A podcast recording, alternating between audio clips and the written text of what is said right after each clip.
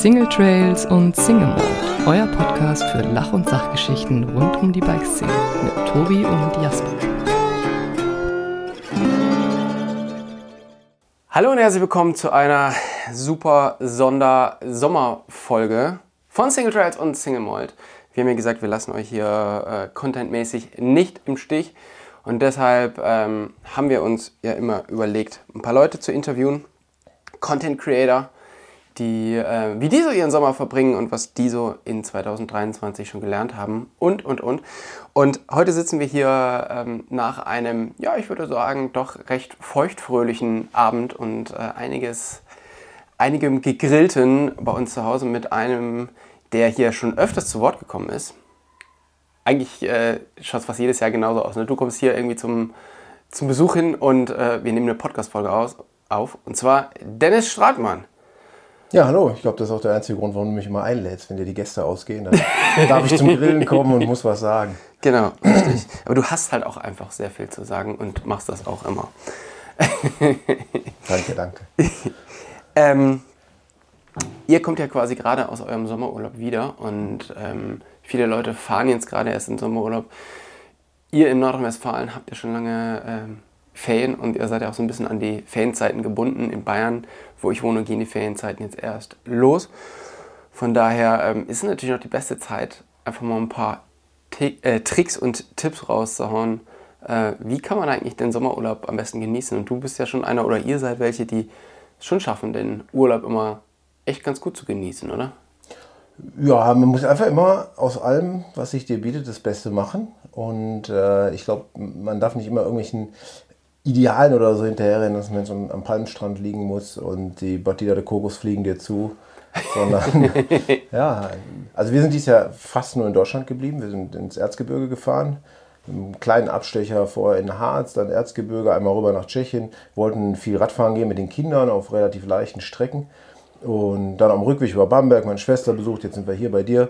Und ich muss sagen, ich hatte es total ähm, positiv überrascht, so einfach mal vom Wetter her, äh, wie es in Deutschland ist, in Deutschland bleiben. Weil normalerweise fährst du im Sommer immer weg. Weit weg, in die Hitze und dann wirst du da gegrillt und bist total gar. Und das war eigentlich komplett angenehm jetzt. Wir konnten immer überall in Badeseen reinspringen. Das Wetter war ja super geil, aber nicht so heiß, dass man eingegangen ist. Also wir waren Radfahren und Schwimmen. So diese Kombi hast du im Sommer eigentlich nicht, wenn du in den Süden fährst. Mhm. Ist es zum Radfahren zu heiß und versuchst den ganzen Tag nur irgendwo im Pool oder so zu hängen. Und insofern fand ich es super jetzt.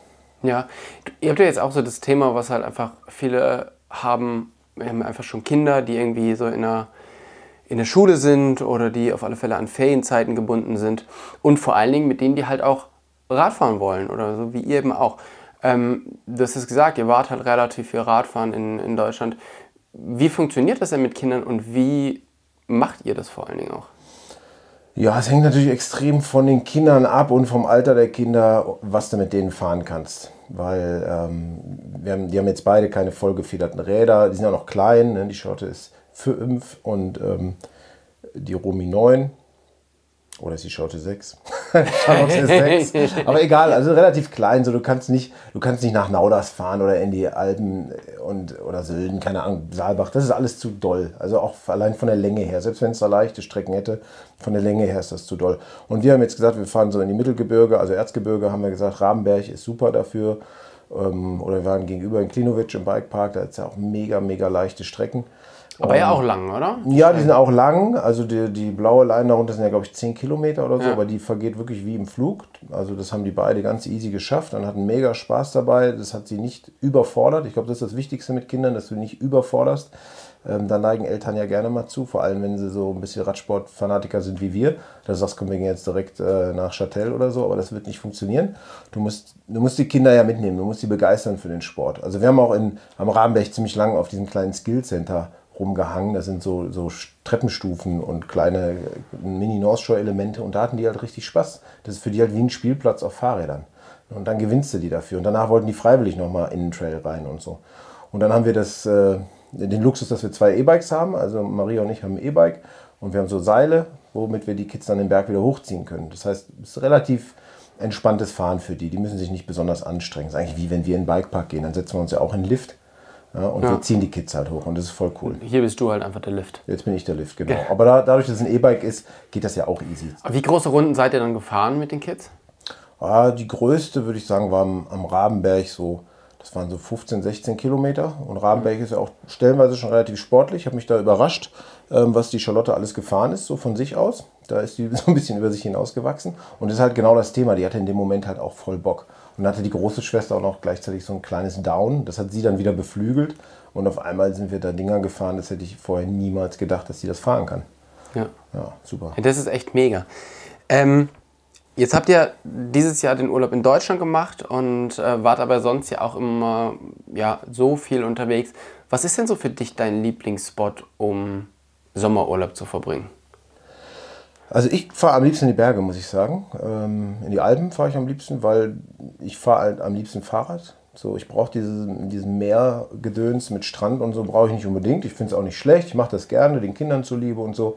Aber ehrlich gesagt, ich bin nicht der Mensch für Hitze und ich bin gerne in Bergen. Deswegen für mich immer die Berge, wenn es irgendwie geht. Hast du da irgendwie einen Tipp oder was ist so dein, dein Top-Spot? Weil die Berge sind ja, sind ja dann doch recht groß. Aber Ja, also wenn ich jetzt ohne Familie unterwegs bin zum Beispiel äh, oder ohne die Kinder, dann fahre ich gerne zum Beispiel an Reschen. Da finde ich Ja. die Trails super zum Fahren. Also ich fahre schon gern irgendwo hin, wo ein Lift ist, ähm, damit man auf viele Kilometer kommt, sage ich mal. So wie im Winter. Da fehlt mir auch die Zeit. Ich finde Skitouren gehen geil, aber mir fehlt die Zeit. Deswegen gehe ich immer in, in Skigebiete, wo du mit dem Lift hochkommst und versuche dann irgendwie so Backcountry zu fahren. Und deswegen fahre ich auch äh, im, im Sommer gern dahin, wo die Bikeparks sind und möglichst welche mit naturbelassenen Trails. Ich mag dieses ganze Gebaute jetzt nicht so super gerne.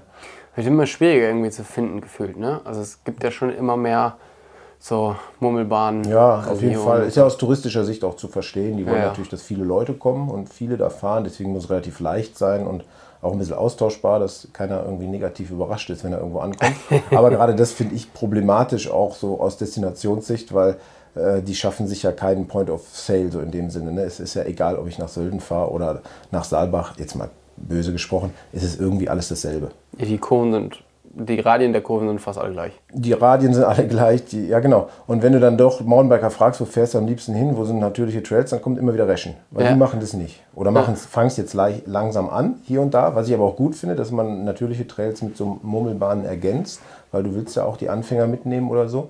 Zum Beispiel, ich könnte jetzt mit Kindern, mittlerweile könnte ich auch nach Nauders fahren oder so, da hat es auch leichte Trails mittlerweile. Aber vor fünf Jahren wäre das noch gar nicht gegangen, da war ja nur Wurzelgerumpel. Ja. Ja, da hättest du eine Familie nicht runterschicken können. Der Bunker Trail mit äh, zwei Kids eher schwierige Nummer. Eher schwierig, ja, dann äh, war das der letzte Radurlaub. Was sind so deine drei Top ähm, Sommerurlaub Essentials, die du auf alle Fälle brauchst, um einen coolen Sommerurlaub zu verbringen? Also für mich gehört Radfahren immer dazu, muss ich sagen.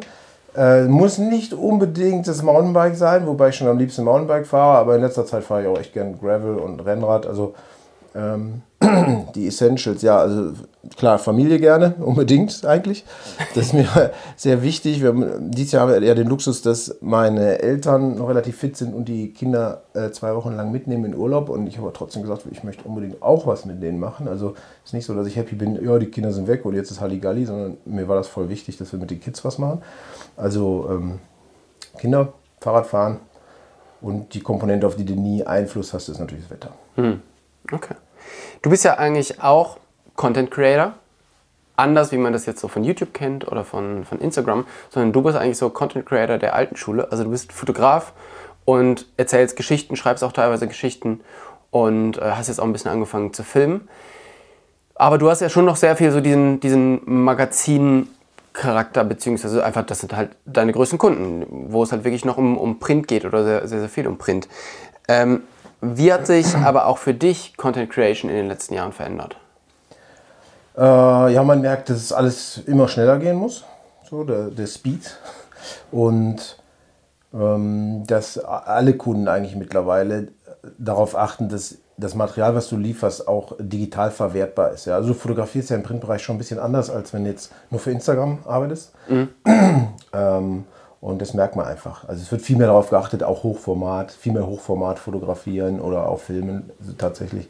Ähm, auch viel mehr näher dran zu sein, ne? weil so, so geile Panoramashots, die einfach auf einer Doppelseite in einem Magazin oder Poster oder auf einem Messestand total killer wirken, die wirken am Smartphone nicht.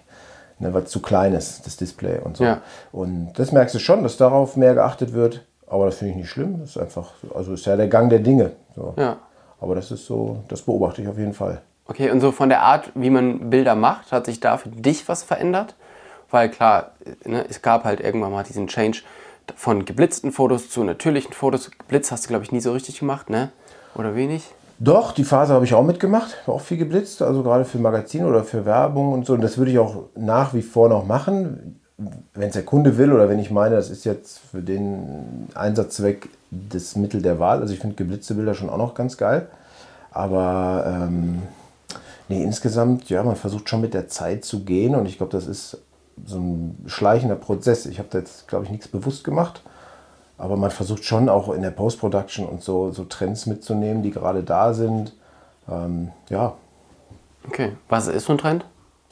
Auch lange war es ja so ein Trend, dass so ein Bild gar keine Schwarzanteile mehr hat, zum Beispiel, dass alles so, eine, so einen gräulich-bräunlichen Moody-Schimmer kriegt. Ne? Das hast du bei ganz vielen so Instagrammern äh, sehr extrem. Das kannst du natürlich nicht bringen, wenn du jetzt für Kunden arbeitest, die die, die Bilder universal verwenden wollen, aber aber das sind so Trends, die machst du dann, das kannst du schon ein bisschen an den Reglern drehen, ohne dass es so jeder sieht, aber trotzdem kriegt das Bild eine andere Anmutung, wie es vielleicht vor fünf oder zehn Jahren noch gehabt hätte. Hm. Okay. Und was würdest du sagen, letzte Frage, ähm, was hast du denn in der ersten Hälfte 2023 gelernt, was du vorher noch nicht konntest? Oh, das ist eine gute Frage. ich weiß, du kannst sehr viel. ja, oder gar nichts und habe nichts dazugelernt. Das kann natürlich auch sein. Ähm, nee, also was ich, glaube ich, stetig dazu lerne, ähm, ist einfach alles besser in Einklang zu bringen. Also nicht den Job immer über alles zu stellen, das habe ich lange Zeit gemacht, dass ich gesagt habe, ich muss jetzt jeden Job mitnehmen, weil ich bin selbstständig und alles, was ich links liegen lasse, ist weg. Äh, da ist was dran, aber man muss auch trotzdem nicht alles mitnehmen. So, das ist ganz wichtig. Gerade wenn du Kinder hast, dann merkst du, wie schnell die Zeit verfliegt und wie wichtig das ist, dass du viel Zeit mit denen verbringst, um einfach diese Entwicklung mitzunehmen und, und alles mitzukriegen. Und wir haben so ein nettes familiäres Miteinander.